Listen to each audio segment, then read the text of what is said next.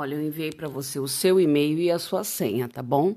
Aí você vai entrar no Google e-mail, tá? Colocar o seu e-mail. Tá vendo? Começa com 0011 108. Esse é o seu e-mail, tá? Institucional. Você vai colocar a sua senha. Eu coloquei a sua data de nascimento, tá? 16 de 4 de 2008, SP. E aí, o que, que acontece? É, depois que você fizer isso, é, depois que você fizer isso,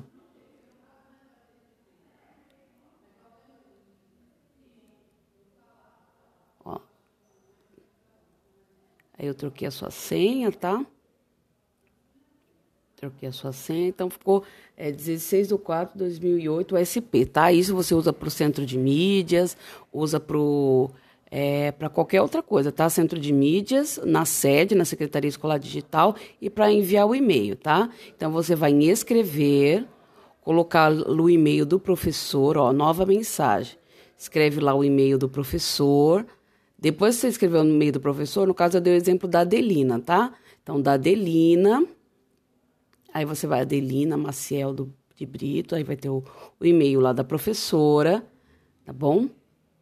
Aí, no caso, você escreve o nome da atividade, acabei de escrever aqui, ó, atividade, vai ali no clipezinho para anexar, tá? Eu anexei qualquer coisa, tá bom? No caso, aí você tem que anexar a sua, a, a sua atividade, tá? Coloca direitinho. Depois que você enviar, ó, você vai em anexos, né? Ou no computador, ou a foto que você tem aí da atividade, anexo. Eu anexei um, um negócio qualquer lá. Até escrevi meio que teste, né? Só para a professora saber que era teste.